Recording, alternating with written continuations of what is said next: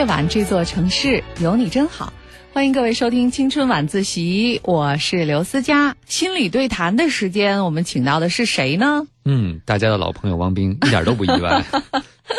对，但是朋友们都很开心啊，我也是很开心啊。今天的工作就不像是工作了，就把它当做是聚会吧。好，那我们今天在聚会当中先说谁呢？先看看这位来自广东的朋友的来信吧。也再次告诉大家，给我们的节目来信的话，就是通过订阅我的公众微信号，然后发微信留言的方式。我的公众微信号 FM 刘思佳这个名字的全拼。第一封来自广东的来信是这样写的：他说，思佳姐，汪冰老师好，我和男友同在家乡三线城市，男友二十八岁，一米八啊，一百八十厘米，写的是六十四公斤。保险公司财务，月净收入五千，长相一般。我二十六岁，一百五十六厘米啊，就身高一米五六，体重四十八公斤。教师，月净收入三千多，长相中上。之前呢，在追求者当中，男朋友的工作、相貌、家庭条件都一般，但是我看中他对我贴心疼爱。家庭氛围好，父母随和，人又诚实，性格品性好，和他交流没有什么障碍，相处舒服，三观比较一致，经济各方面也在我能接受的范围之内。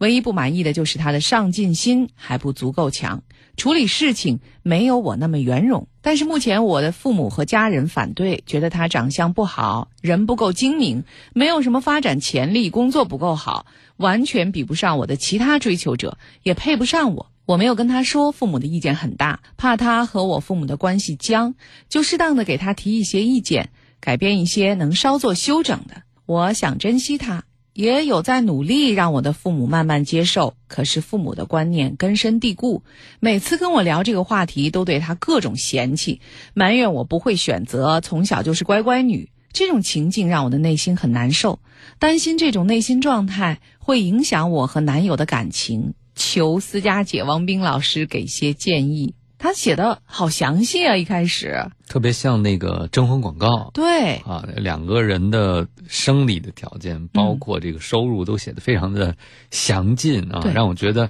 特别有意思，因为很少有人会把这些数据都这么一五一十的列出来。对，包括体重啊，六十四公斤对四十八公斤哈。挺有意思的，嗯，这个在背后是不是也说明问问题的这位朋友，其实你对外在条件的印象还是比较深的。也许可能你的父母比你更在意，但相对来说，你还是挺在意每个人不同的条件。而且你刚才讲到了，说你之所以喜欢他，看重的是什么？第一点是贴心疼爱，是吧？家庭氛围比较好，父母随和，人又实诚，性格这个品性好，等等等等啊。更多的是说，其实这个人在和你相处的过程中，仍。够让你感觉到自己是很舒服的。对，啊我觉得这个女生哈，特别让我想起了老舍先生的小说《离婚》，那上头一开始就说有一个著名的媒人啊，张大哥。他呢，就是把所有的这个未婚男女青年都放在这个天平的两端称一称。如果这个女生脸上有麻子，那就给她介绍一个有近视眼的老公啊。说这样呢，就是看的不太清楚了。就，我觉得这个女生好像在一开始描述的时候，也有点像张大哥端着一杆天平就出来了啊。觉得他们两个人这种条件。是不是合适呢？好像也想让我们两个人来鉴别衡量一下。嗯，但实际上，在我们看起来，包括身高、体重啊，以及甚至于年龄，这些可能都不是婚姻是不是幸福的一个根本的基础和保障。对。我们觉得在爱的选择中呢，可能是一票否决制啊。当你列条件越多，你越发现无从选择，因为每个人都有很多优点，可能也有很多在我们看来的不足。那你究竟看中哪个，远比有多少条更重要。可能你最看重那一条，就可以足以超越所有的你觉得你不够喜欢或者不够接纳的部分。你会觉得那个有那个就够了，其他的我愿意接受，甚至有些时候我愿意去忍受，因为我最看重的东西他身上有，而且我觉得。有这一点就够了，就值得了，哪怕受苦，哪怕辛苦和忍耐。那这个乖乖女呢？我想内心里她是非常纠结的，就是各种条件在对撞，各种要求也在对撞。什么对你更重要呢？你可能有一定的认知，但是并不确信。所以当父母一发出挑战的时候，你的内心也会有很多的犹疑。当然，你讲到了乖，其实乖的意味着就是会遵从父母的意见，受他们的影响。受他们影响的原因是什么呢？你是觉得他们重要？可能不光是他们重要，包括他们的提的条件，你是不是觉得也很？很重要，也是必须的，这个是决定性的因素。当你跟你男友说。哎呀，你应该点上进心就好了。你看，爸妈希望上进心的，其实他是能读出来，究竟是你觉得他没有上进心呢，还是你爸妈觉得他没有上进心？嗯，这个对另外一半的影响是完全不一样的。对他提出的对方的这些优点哈，我觉得那当然都是没有什么疑义的。比如说性格品性好，人实诚，这肯定都是优点。至于你提出来这个缺点呢，其实照我们俩人来说，我们不觉得这是一个缺点啊。甚至于我们说很多特别的有事业心。呃，有野心、有上进心的男生，往往在婚姻以后，他会把更多的时间留在自己的事业上，而不是留给自己的婚姻家庭啊。可能在家中的那个女人，才最有权利去说上进心到底对她的生活来说是优点还是缺点。但是我们怎么说，其实也不重要，因为关键是你怎么看。你现在觉得他这个上进心是成为一个问题了，但我偏偏觉得啊，这个上进心这个事儿。其实是很难如你所愿的，它是不能调试的，因为这也关乎其实是他的一个呃人生观、世界观、价值观的问题。他的生活的优先级就是因为我家庭氛围好，所以我小时候梦想自己有了家也要家庭氛围好。什么样的家庭氛围好呢？可能就是很看重家里人，嗯，愿意为家里人牺牲时间，对家里人非常包容，就像你说的贴心疼爱。嗯，那可能这样的人就没法在事业上有更多投入了，因为他的。重心优先级已经很明确了，而且你刚才还讲到你喜欢他是什么？因为他实诚，对吧？嗯，所以他出事就没那么圆融嘛，那也可以理解啊。他三观很正，所以有的时候可能蛮直接的，也不会很有弹性、很灵活。这不也是你喜欢他的原因吗？嗯，所以如果你既喜欢他，你又不喜欢他，你要问问自己，你究竟是喜欢的部分超过不喜欢的部分，还是怎样？还有就是作为乖乖女这件事情呢，我在想，其实你很难真正的。乖，如果你要坚持让自己幸福的话，你不可能选择的一个对象是让你父母都满意。让你父母都满意的话，是不是让你满意就是另外一回事了？你父母提出的很多条件，比如说长相问题、精明问题、发展潜力问题、工作不够好的问题，完全和感情我觉得都没有关系，是吧？就你父母在意的，反而是和你的主观感受是没有任何关系的。我觉得这个让我觉得。可能他们的意见对你是不是要幸福啊？你的婚姻会不会美满？参考性没有那么强。嗯，呃，人在长大的过程当中，终有一天是会要和父母分离的。这个分离其实也许就是双方都不是特别的心甘情愿，但我想一定是父母心中的不舍会更多一些。在这个时候，如果你要是满足父母内心所有的对你的渴望的话，就意味着不能完全健康和正常的分离了。所以，你要成为一个健康正常的、有独立生活能力的、有自主的这种思想的成年人的话，就意味着你不可能一直遵从父母的意志，做一个乖乖女啊。这一点，我不知道你以前是不是想到过，特别是在婚姻的这个问题上，实际上这就是你自己要独立组建一个家庭的时候，你到底是组建。你的家庭还是说建一个你这个大家庭的一个分号，这个是完全不一样的啊。所以你你到底是要不要听你父母的意见啊？在什么时候要听多少，这也是你自己需要权衡的一件事情。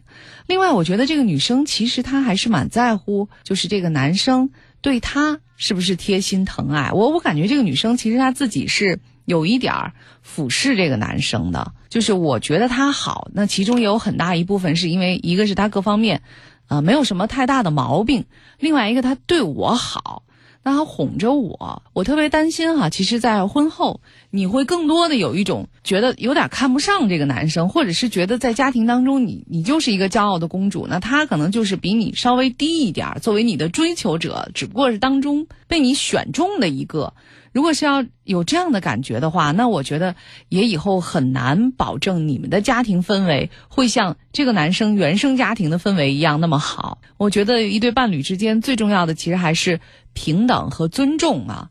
觉得这个女生她可能说，你看上进心不够强，处理事儿没有我这么圆融，明显的她的自我感觉也是很好的，要觉得自己高于这个男生。嗯，而不是说，你看你他爱他的这些吧，我觉得都不是一个这男生本身的一个优势和条件，嗯，觉得吗？而是说有利于自己的这种。刚刚想到这儿，我就在想，这个男生减去了对他好，还有什么独特的优点没有？对，那其他说那些优点，我觉得顶多就是对他来讲是六十到八十及格线和及格线以上，但并不是说这个男人不是吸引他的地方，而是说让我舒服的地方。不是因为他对你怎样了，而是因为他就是他，他的特别的优点在哪儿？如果你欣赏不到这个呢，我觉得这个男生时间久了他会感知到的。嗯这是不平等之外的另外一种。这个男生发现，其实你并没有我爱你那么爱我，你并没有看到我身上我最想被我爱的人欣赏到的部分，反而你更多的现在捕捉到的是你觉得不如意的部分。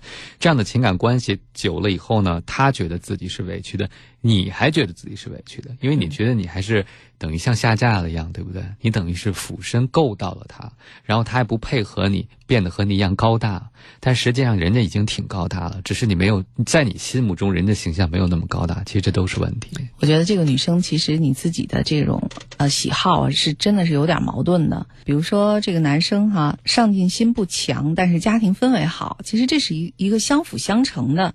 可能就是因为他把自己的这个大多数的时间和心思花在了自己的个人生活上，包括一些家庭生活的品味和情趣上，所以呢，他们的家庭的氛围才好，这是他们家庭幸福的一个基因。你看中这个，但是却不喜欢他，没有上进心，我觉得你想要的那个东西可能真的是不存在的。所以这个时候还是要好好的问你一下，这两个就是不能取舍的情况下，你到底更要哪个？你更在乎哪个？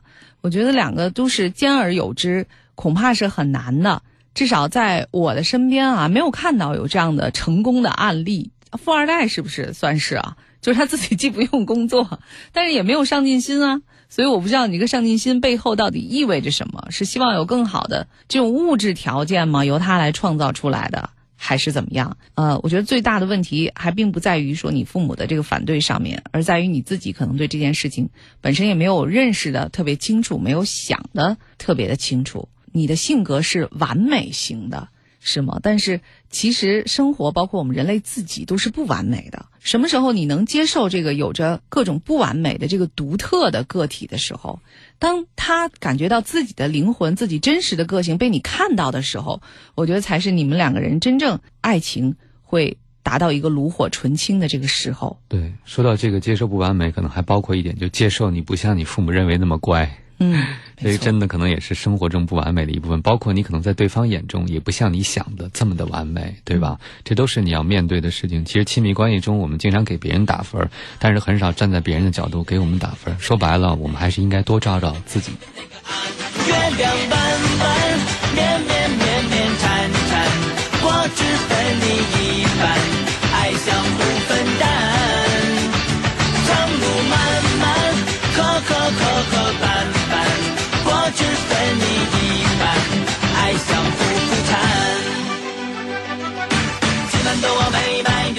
浪漫，我果汁分你一半。我这找你买单，谁跟谁别细算，我果汁分你一半。偶尔我也会犯，两三说翻就翻，我果汁分你一半。就算这么艰难，也要保持乐观，我果汁分你一半。月亮弯弯，绵绵绵绵缠缠，我只分你一半，爱相互分担。Coco.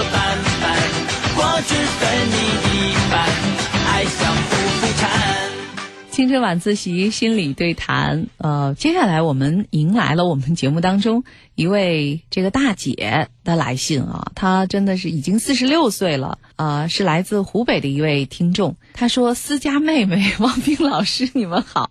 ”哎呀，都习惯了被叫思佳姐，对嗯。她说：“我特别喜欢听你们的节目，每天上下班的路上都在听，别人的故事感伤我都能体会。我来自湖北。”今年四十六岁，儿女双全，女儿今年二十五岁，已经结婚了。我是一个初中没毕业的家庭主妇，很早就想给你们俩写信了，一直没写，因为不知道从何说起。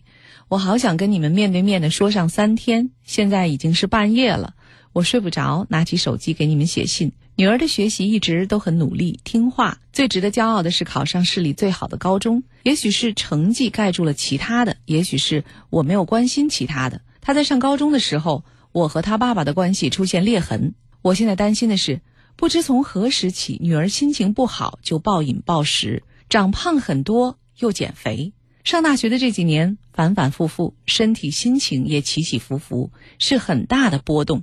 他说瘦了才有自信，所以减肥来不得半点马虎，长两斤就很伤心的样子，心情也很容易毛躁。毕业以后，他的工作也不顺利，好多工作跟他健身的时间有冲突，他都没有干很长时间。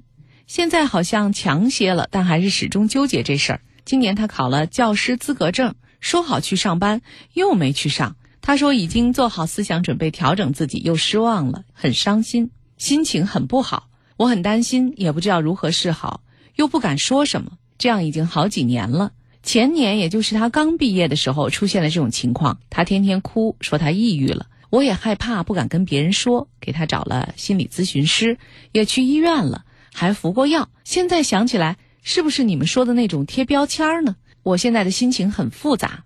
我现在就想请你们帮帮我和女儿分析分析，到底问题出在哪儿呢？只要女儿心情好了，我就也好了。她不好，好像会要了我的命一样啊！这是一位非常慈爱的母亲，但是又很纠结，又不敢说得重了，但是始终很担心女儿的情况啊。嗯，这真的可能是很多中国妈妈共同的一个心声，就是孩子不好，真的是要了自己的命啊！孩子好了，自己才能够过得好，哪怕生活再美好，孩子出现了任何的问题，自己的生活都不重要，应该是这个义无反顾的。扑到孩子身边去帮助他生活的更好，这也真的是，呃，让很多家长一辈子都退休不了哈。父母是一个 一辈子都退休不了的职业，特别是在我们这文化里，那自己的孩子有了孩子，还要继续上岗去照顾第三代。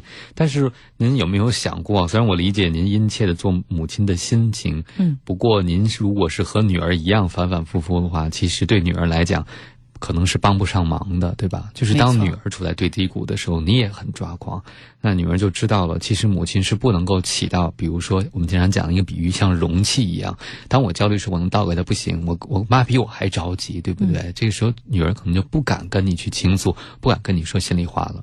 没错，我感觉这个母亲其实也有一大部分是觉得自己是愧对女儿，她觉得女儿的这些问题都是来源于她自己和伴侣啊，也就是女儿的父母之间的关系出了问题造成的这一切。我不知道这是不是一个原因呢？如果从专业的角度去分析的话，因为他说实际上是女儿成绩一直是很好的啊，上的也是市里最好的高中，但是上高中的时候，父母之间关系出现了裂痕。他说也不知道是从什么时候开始，但是一定是在这件事情之后，女儿开始暴饮暴食，心情不好就吃很多，这和父母的关系处理的不好，两个人之间发生了矛盾裂痕是有关系的吗？嗯，其实这个所谓的暴饮暴食啊，如果要严重了，比如变成临床上可以诊断叫进食障碍的话，我倒听到的故事是相反的，就是很多时候是，首先是女性有这个问题的是比较多的，因为她们很在乎外在的形象，而且女孩有这个问题的时候，很多时候是和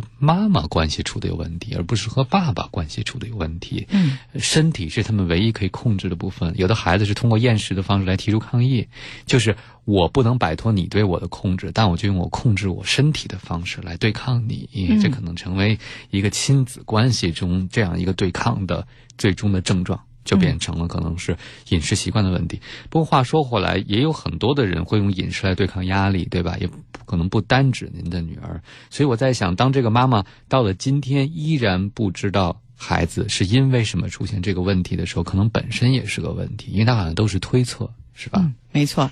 我觉得妈妈好像现在呀，其实是挺束手无策的，就是因为她其实说一些话的时候呢，女儿可能也不会特别的往心里去，她又怕一旦说重了，反而到刺激到女儿。但是我觉得这个女儿是不是她的这个健身和工作的时间有冲突这件事，我还是觉得挺奇怪的，因为一般的工作时间它总是有时限的，不会说是一天。随时无休无止的没谱，这全天候都是在工作状态当中。而你的健身其实是可以根据工作时间的安排，然后去灵活的调整的。比如有很多人现在在我们北京的城市当中，在小区或者公园里也有夜跑的，对不对？在小区里就可以实现，或者是早晨哈就起床之后马上就去晨跑，我觉得这些都可以实现。我不明白为什么女儿会把健身和工作这两两件事对立起来，这是她一直以来。处理问题的一种方式吗？就是必须得放弃一个，只去做另一件事儿，两个之间其实是没有办法好好的协调的，这是不是一个问题呢？嗯，在这个妈妈的叙述背后呢，我似乎觉得这个女孩子是不是有一些相对比较完美的倾向？嗯，啊，她成绩很好，应该对自我非常非常有要求的。我们也不知道她这个成绩好的背后究竟动机是什么。比如说，我要向所有人证明我是最棒、我最完美的，那可能身体现在也成为她一个追求完美的途径，就是我要有一个完美的身体形象。嗯，如果这个背后真的是像我们所猜测的这样，她对完美有一个极致要求的话，她可能内心就一直不能够放过自己，就是说任何事只要没达到我的要求。我就会当做用全生命的力量去做这件事情，所以他的生活的优先级基本是没有优先级，是很僵化的。就是如果这个问题我现在要做的完美，那这问题就是一切生活中的其他都不重要了。嗯现在在我看来，如果到这个年龄，依然就因为比如说对体型的执迷。或者因为其他一些事情而放弃了去做工作，比如经济独立。这经济独立，经济不是重要的问题，而是在这个年龄能够适应社会是个重要的问题。他现在职业功能受到影响了，在我看来就不是贴标签的问题了，他可能是真的他对自己的认知，包括对社会适应这件事儿，他是有一定的问题的。嗯，对，我觉得其实如果他一再执迷于这个健身哈，然后呢就放弃了自己的工作，或者以至于自己的生活没有办法像其他有跟他相同教育背景和经历的女生一样的话，那么时间长了以后，他一定是会慢慢的和这个社会更加脱节。我会，我觉得当他有一天觉得自己啊塑形完成了，我已经各方面都是非常完美的一个女生了，他可能到时候发现他依然不能融入社会，到时候对他来说会是一个更大的挫败，因为这回他不知道问题在哪儿了。原来他只觉得是自己对身材没有自信，但是实际上这种依赖于外在的所有的这种掌控和自信，我总觉得都是不够坚实的。这女生可能觉得，如果我的身材不好，那我其实就没有任何能够吸引人的地方了，或者说她对人的判断也更多的是来自于外在的这个标准了。这个可能会对她今后的生活是不是依然会造成一些困扰呢？嗯，所以我们都有一个共同的担心，就是这样的生活越来越让他会恐惧面对社会，嗯，也对自己更焦虑了，因为你没有社会的反馈嘛，你就会对自我价值产生怀疑。特别是他的很多同龄人已经在职场上起跑了，他可能还没开始呢，这会让他越来越对自己不自信，可能就更需要比如暴饮暴食的方式来缓解压力。或者说他的抑郁也会加重。我是有一个建议哈，如果他没有全职工作的话，能不能让他做一些，哪怕兼职的，哪怕可以和社会接触，义工也可以，对吧？嗯，就是任何能够让他走出家门的事情，我觉得挺重要的。我们可以找心理咨询，可能从家庭的角度分析，或者从个人角度去分析。但是，一切的咨询都是为了让他最终融入社会。如果我们现在就能够找到一些，比如跟女儿商量一下，哎，你看现在工作可能是有压力的，你没准备好，那可以不去工作。但是你可以做点什么？你有什么想做的任何事情没有？因为我会觉得，如果一个人把自己隔绝在家里，所有的情绪都会被更加的放大。他在前面说到女儿已经结婚了，是不是？我不知道在他的家庭当中的伴侣对他的这种情绪和生活起到了什么作用没有？因为您在信中也没有说的特别多。当然，如果您愿意的话呢，也可以再来信补充一下这些方面的这个信息。我总是觉得哈，人生不是由自己来安排的，不是等你觉得自己一切都准备好了，妆容妥帖啊，衣服也完美了，灯光闪亮的时候，然后这个时候你就踏着音乐走上舞台，不是这样的。我觉得命运总是在你没有准备好的时候啊，就是和你迎头相对。所以我觉得你的这个女儿可能也是，她在很多时候啊，总是觉得自己没准备好，或者是总是觉得自己的内心是有恐惧的。这个可能是他的一个最大的问题，而也或许身材只是一个理由。我在猜想，他只是真的是害怕面对外面的一切，所以这可能还需要，比如说找到一位他信任的这个心理咨询师哈，更长期的帮助他完成这个整个的呃心理修复的这么一个过程。对于妈妈的这封来信，其实最后我觉得我们两个人还是应该跟这位妈妈说两句话。呃我觉得您不应该过度的把自己的生活和您二十五岁的女儿捆绑在一块儿。纵然您是一个非常称职的、非常爱女儿的这样的一个妈妈，我觉得您过多的这种担心啊，只是白白的颠覆了自己的生活，其实并没有从真正意义上去帮到她。也或许您自己如果按照你自己喜欢的这种理想的样子，活出你的风采的话，对女儿来说也是一个榜样，是不是？嗯，我想起了我看到一篇文章讲的一个女生，她陪伴自己母亲癌症的最后的岁月里，母亲都非常非常的疼痛，状态也很不好，脾气也很不好，非常的偏执。嗯，然后作为女儿，她就说服自己说，我母亲最后的日子，我要很宽容的对待她，我要把每一分钟都陪伴她。但是她陪伴了这样二十四小时或者全天候的陪伴一段时间以后，她说不行，我要没有任何一点自己的时间。她的母亲还没有走，她自己就崩溃了。嗯，所以她后来就发现做了个自私的决决定，就在比如说每天抽出一点时间出去喝一杯咖啡，或者到下面的花园去呆坐一会儿，或者和自己的朋友见个面。他说见自己朋友的时候，那个谈话暂时忘记了母亲和母亲的疼痛，虽然感觉很内疚，但是那是一个对他来讲特别重要的充电的时间。要是没有那一点点时间，他都没有勇气去面对接下来的时间，因为好像生活只剩痛苦了。我举这个例子是告诉这个母亲，即使暂时你把女儿的痛苦放到一边，去让自己生活和感受好一点，这不是在犯罪，也不是自私，这是应该的。当你不能够照顾好自己的时候，其实两个人一起被搅进了深渊，就是好像有人溺水了，我们不会游泳去救，可能最终两个人都没有办法生还，是一个道理。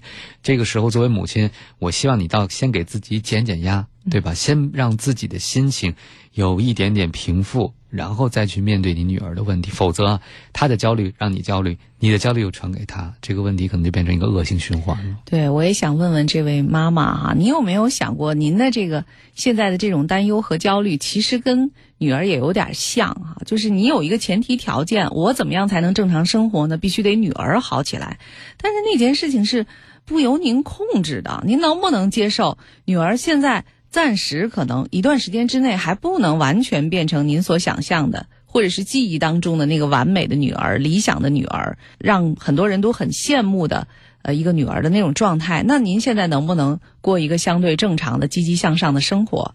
我觉得其实每一个人啊，都要接受现在的不完美的自己，并且带着这种不完美的自己，慢慢的向前去走，这就是生活的常态。所以在这儿，我们俩也想劝劝您，虽然您写信是为了女儿的事情去求助，自己先要振奋起来。哪怕是你假装正常的去生活一下呢，告诉自己到底能够做到多好啊？可能你这这种情绪和这种生活方式也会影响到女儿的。妈妈，你不要为我担心，我知道辗转反侧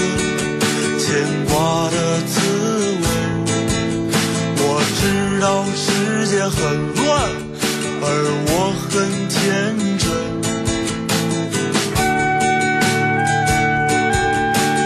妈妈，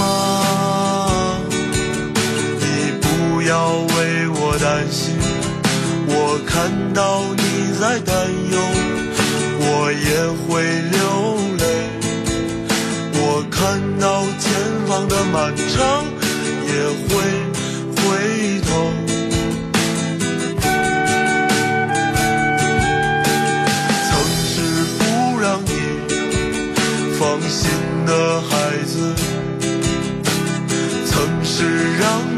夜不眠的孩子，你的爱像无底洞，我此生难保。人海中为什么你平凡而遥远？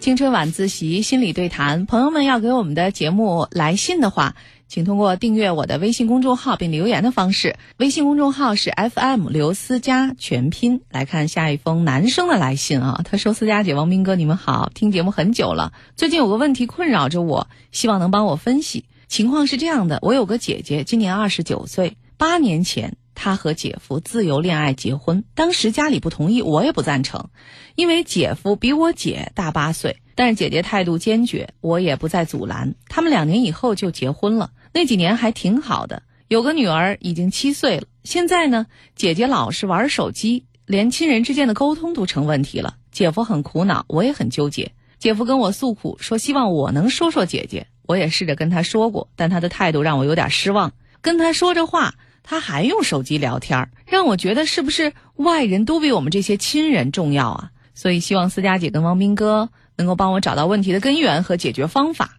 请赐予我力量吧。他说，其实现在有很多人好像都很依赖于手机哈。我们会看到，不管是大家在一起聚会，还是去景点游玩，还是在每一个生活的片刻哈、其实好像很多人都会觉得这个手机是一件最最重要的事情，一刻都不能离开它。假如有一小会儿没带着手机，可能都会觉得这个心烦意乱这样的感觉。这就是科技对我们的生活确实已经造成了不小的影响。但是像他姐姐这种无时无刻不得在手机上和别人聊天儿，这可能程度就比较严重一些了。嗯，我们觉得其实每一个难以理解的行为背后，一定有一个重要的需要。嗯，那除了你对你姐姐这个行为不能理解以外呢，那你有没有问过你姐姐，她通过手机得到了什么满足？有人就说，现在人离开手机的焦虑，就像小孩子离开父母一样，是吧？就是一刻手机不在身边就非常难受，就会觉得，哎呀，这个没有手机，好像这个世界都黑暗了，和别人的连接都切断了，然后信息都捕捉不到了，多危险啊！所以对你的姐姐来说，这意味着什么？比如说家里是不是没有人理解她，然后手机上有理解她的人，或者说她通过手机得到了什么满足？比如说家庭压力比较大，照顾孩子比较心烦，有的时候可能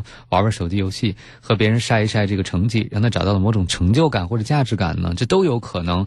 但是如果你只是让他改变，说不要这么做，但是他内在的需要你又不用满足，我想这个改变也不持久。嗯、现在我在城市里边啊，每次开车路过很多地段的时候，都会看到有大量的人，包括坐地铁的时候也是这样啊，都低着头看自己的手机。有的时候我会在想啊，且不说这种其实有点不安全的，因为有的时候旁边发生一些紧急的情况都没有注意到，就沉浸在自己和手机和网络和对面不知道是谁的那个世界当中。那有的时候我又在想，可能有很多人真的觉得自己所处的这个环境跟自己是没有关系的，可能这是一个根本上的原因。他觉得自己所有的这个关系都在手机里，现在多方便呀！通过手机，我可以和远在北美的、在欧洲的、在日本的、在任何地方的朋友沟通和联络，他们才是我的朋友。那我在一个陌生的城市里，我离开了我的家人和朋友，我还要不要费那么大的力气去和周边的这些陌生人建立关系呢？我想，在有了这个手机和即时通讯的这些软件之后，有很多人给出的答案是不啊，我不想在你们身上浪费时间了。我也害怕再重新的融入一个环境，我觉得那会给我带来很多的不适，甚至于我也不知道面对面陌生人那么呆坐着有什么意思，我要做出怎样的反应。所以呢，我就用和手机那一端的人去聊一些无关痛痒、根本就不需要去说的话，来缓解我在当下这个陌生。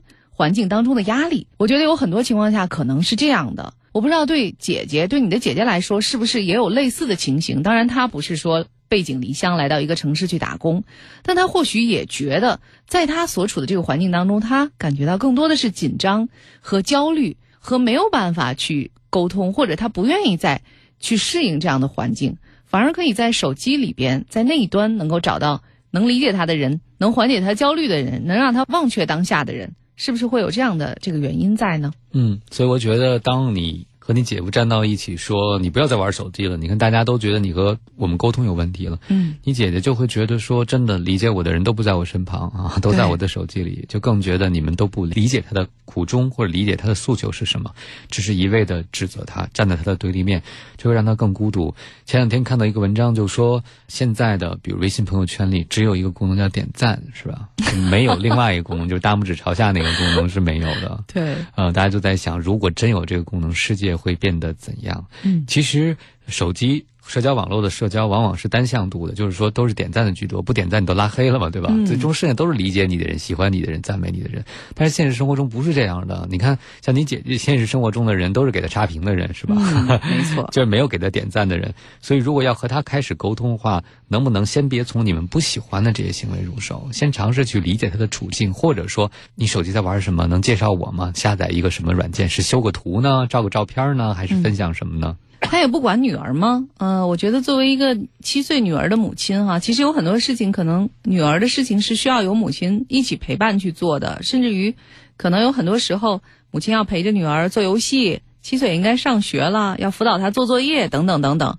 我不知道是不是姐姐连这些也不愿意做呢？那如果是的话，可能在他的生活当中真的是发生了很大的问题，只不过你们没有意识到啊。所以我觉得，是不是如果家人真的是愿意帮助他改掉这个坏习惯的话，你必须得让他意识到，手机以外的那个世界其实也是温暖的、也是美好的，甚至于是更有趣的。比如，能不能全家人一起组织一些活动啊，让你们不用那样尴尬的面对面，因为很长时间已经不交流和沟通了，彼此之间可能都有点陌生和隔膜了。比如，你们可以共同的去面对一些美好的事情，可以去看电影，可以去。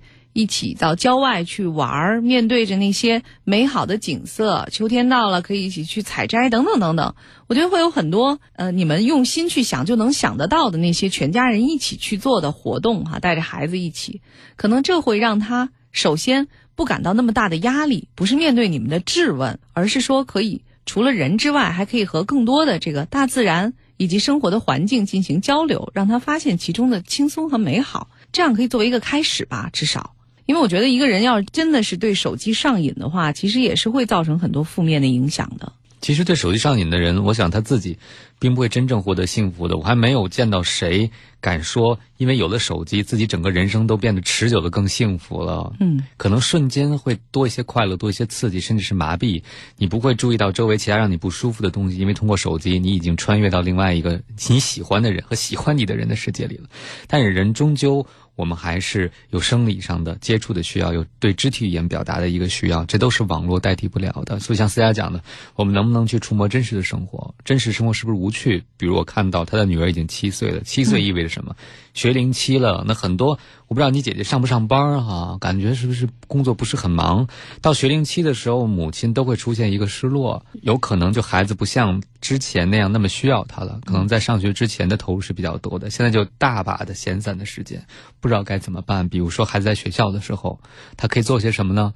如果他没有真的像思佳讲的，没有一个兴趣爱好，可能手机就成了兴趣爱好。对。我会感觉这个弟弟的来信哈，其实也是比较粗线条的，所以我觉得你可能在对姐姐和姐夫的生活的观察和描绘当中漏掉了很多挺重要的信息。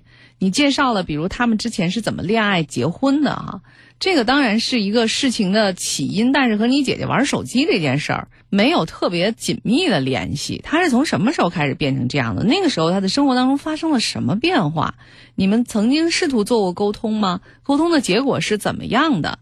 包括姐姐和姐夫之间到底发生了什么？你是不是真的了解？所以我觉得可能在姐姐周围的这些人活的也是比较粗线条的哈，并没有真正的去关心他，这个就可能让他觉得更孤独。就像汪冰老师说的，那只有手机里的人才是了解我的人，我们才是能交心的人。你们这些亲人，别看离我这么近，谁都不关心我，都不知道我的生活当中究竟发生了什么，这也是有可能的。所以把这个观察日记的这个作业再交给弟弟哈，你去真正的去了解一下姐姐，而不是只是。从大面上好像知道她过得怎么样，有个多大的丈夫，多大的女儿而已。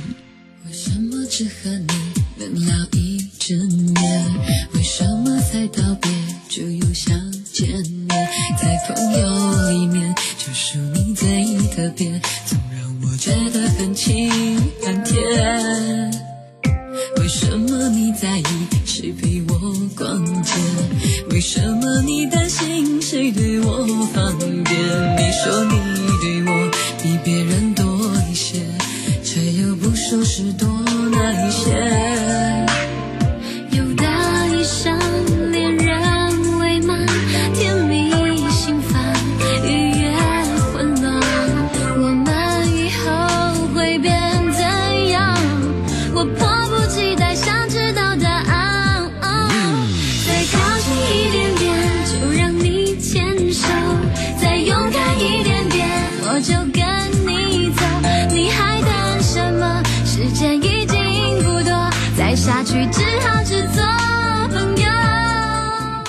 青春晚自习心理对谈，来看下一封来信啊，又是从日本来的一个女生的来信。她说：“汪斌哥、思佳姐又来麻烦你们给我一个思路了。”她提出了一个宏大的命题，一个永恒的追问。她说：“你们对于互相理解是怎么看待的呢？”她说：“我觉得人跟人是无法完全理解对方的，可是可以有想要理解对方的心，只是好像我们中国的教育里没有。”对理解他人做强调，导致内心敏感、情绪感受性强的这一类人就活得有些痛苦。朋友当中有人说我是小心眼儿，有人说我是想太多。妈妈有时跟我生气，说的话伤到我了，感觉没办法再交流下去的时候，我就会沉默，没力气再跟他辩论什么了。妈妈就说我是消极抵抗，给他脸色看，更生气，更骂我。有时我实在委屈了，会哭出来，妈妈就更生气了。后来平心静气的交流中，我得知他竟然完全没有感觉到自己说话很冲，对我来说是骂，对他来说就是普通的说话，在他看来就是一句两句不合心意了，我就哭给他看，还让不让人说话了？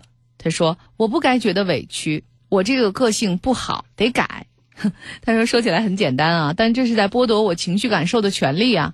我不想把妈妈写得很坏，但是我又很想诉诉苦。可能我的消极抵抗也不太好吧，只是例如穿衣服、化妆、剪头发之类的方面，他要是觉得不好看了，绝对会唠叨到我换衣服、卸妆、换发型为止。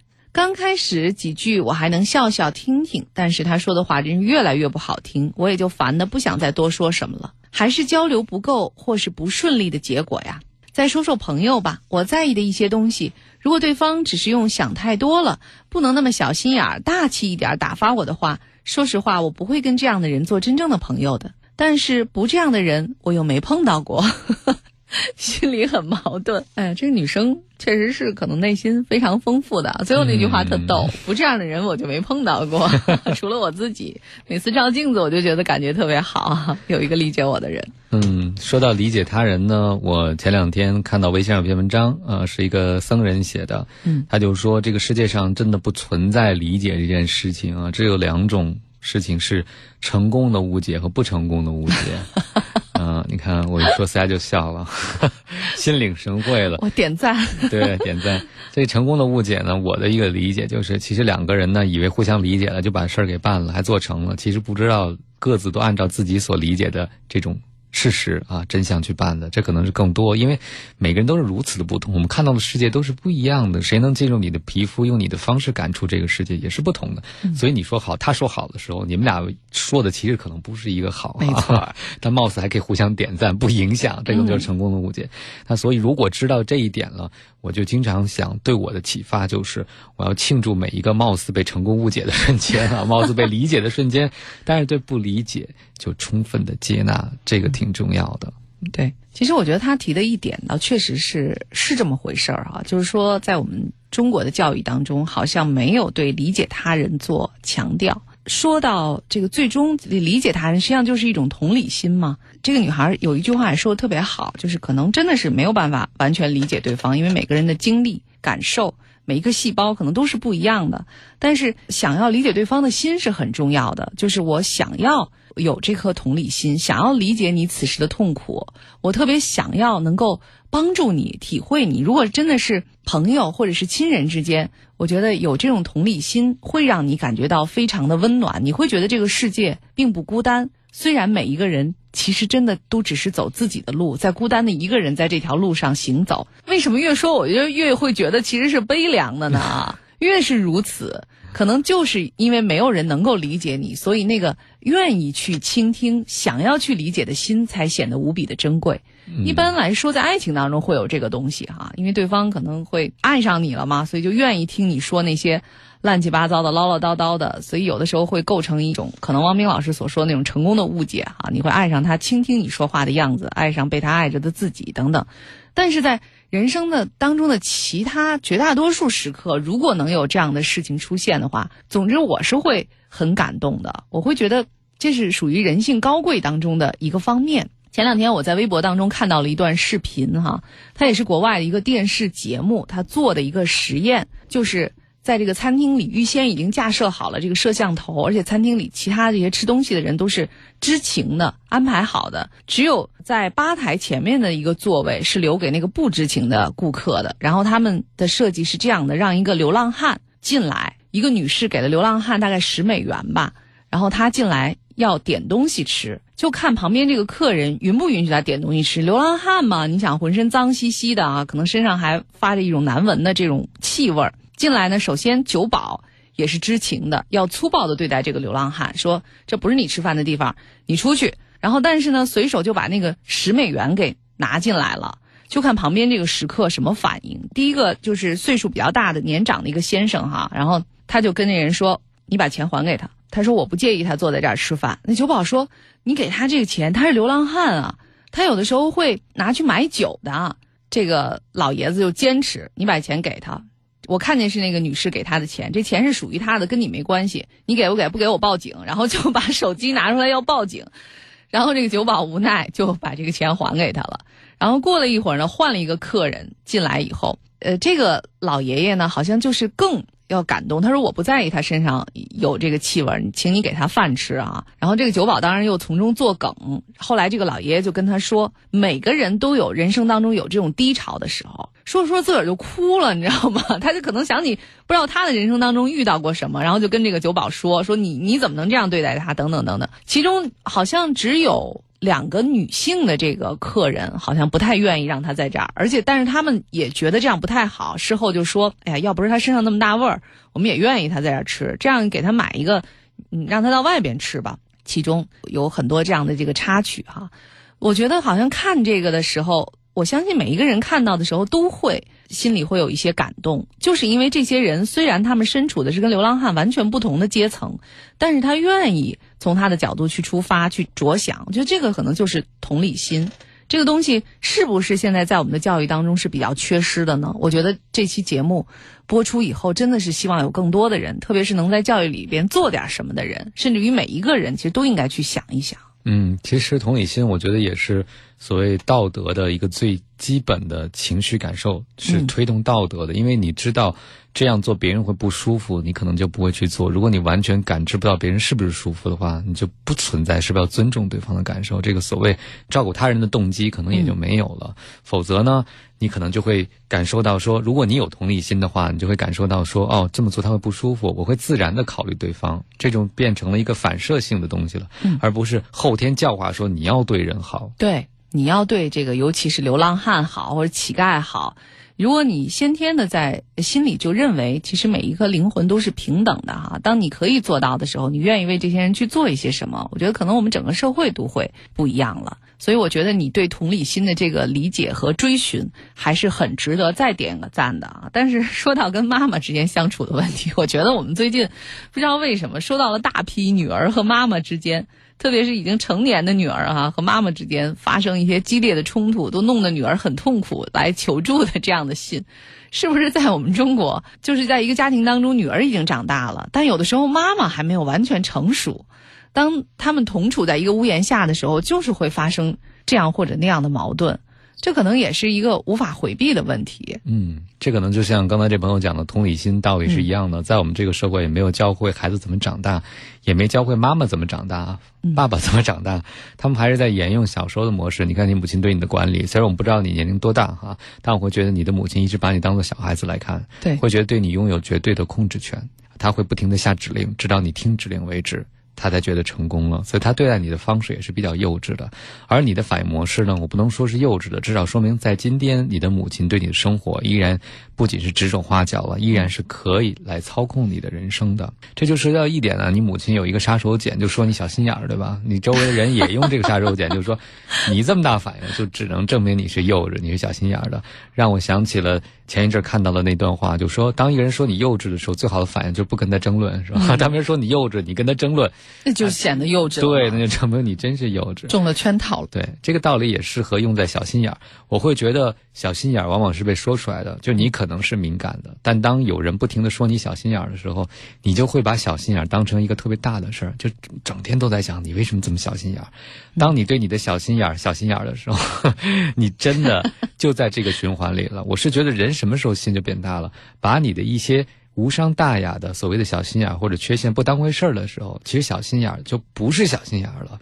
当你的母亲越用这种方式去刺激你的时候，你周围朋友越是想要点醒你的时候，你可能就会觉得，好，你看我在所有人眼中我就是小心眼儿的，对自己的任何情绪也都抓住不放，实际上是一种反向的强化。嗯。有的时候我们会觉得一个事情它最终的这个结果才是值得我们去讨论和交流的。比如说它是多少钱的一个事儿，多大的一个事儿啊？我们经常也有人会炫耀我这谈了一个多少钱多少钱的合同，但是至于你内心里头的这些细微的感受。似乎好多人是觉得这个事儿是不值得谈的，不值得去交流的，也就出现了为什么这个女生其实可能希望跟朋友就是说一些什么话的时候啊，朋友就会说的，哎，想太多了，不能那么小心眼儿。他不是觉得你想太多了，而是觉得你想的这个事儿没有价值，不能创造价值，没用。实际上是这个意思。我觉得这也是和我们中国一直以来认为人一定要做有用的人，干有用的事儿但是生活在哪儿呢？其实所有生活的美好都是在这些无用甚至于无意义的事情上。我倒是建议这个女生可以继续消耗一些时间在这些看似无用和无意义的时间上，因为这是真正的能够滋养心灵的。当你呢能够自己解决这些问题，不因为别人对你的评价而自己困惑痛苦的时候，可能你就找到了一种能自得其乐的滋养心灵的方式。而慢慢的呢，你也会感觉到自己的周围会聚集到这样的一些朋友和人。至于和妈妈交流的问题，我觉得他说就说他的呗。你最后让他说完了之后，你真的换了衣服、卸了妆了、换了发型了，这不就是最终？其实从结果来看，你还是屈从于妈妈的这种威慑力了吗？所以妈妈会觉得，这不管怎么样，你最终是有效的了。所以她下次还会用这样的方式去对待你。当她觉得她所说的这些，无论这个无所不用其极，最终都没有效果的时候，她可能下次也不会再这样去做了。对，所以这个女生说：“哎呀，妈妈说我这性格不好，得改。”呃、嗯，但是我觉得这是在剥夺情绪感受的权利啊。没错没有人能剥夺你嗯情绪感受的权利，是除非你允许的剥夺，因为情绪是你的，感受情绪也是你的事儿，根据情绪做出什么反应也是你的事儿。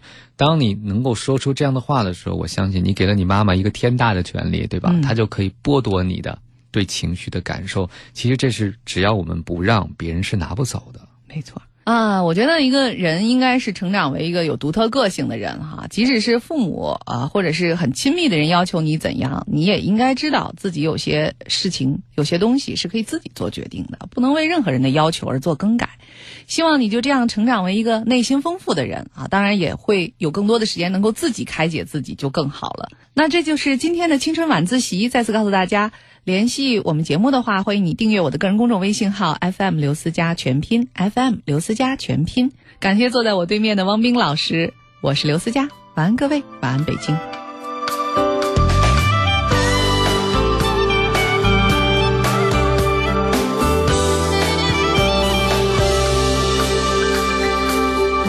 每一天，我睁开眼睛，看着窗外的天气，都会问自己：我我最关心的你会在哪里？是不是也睡醒？有没有好心情？我每一次我沮丧不已，心中复杂的情绪，你总能分析我。就算我沉默不语，也相信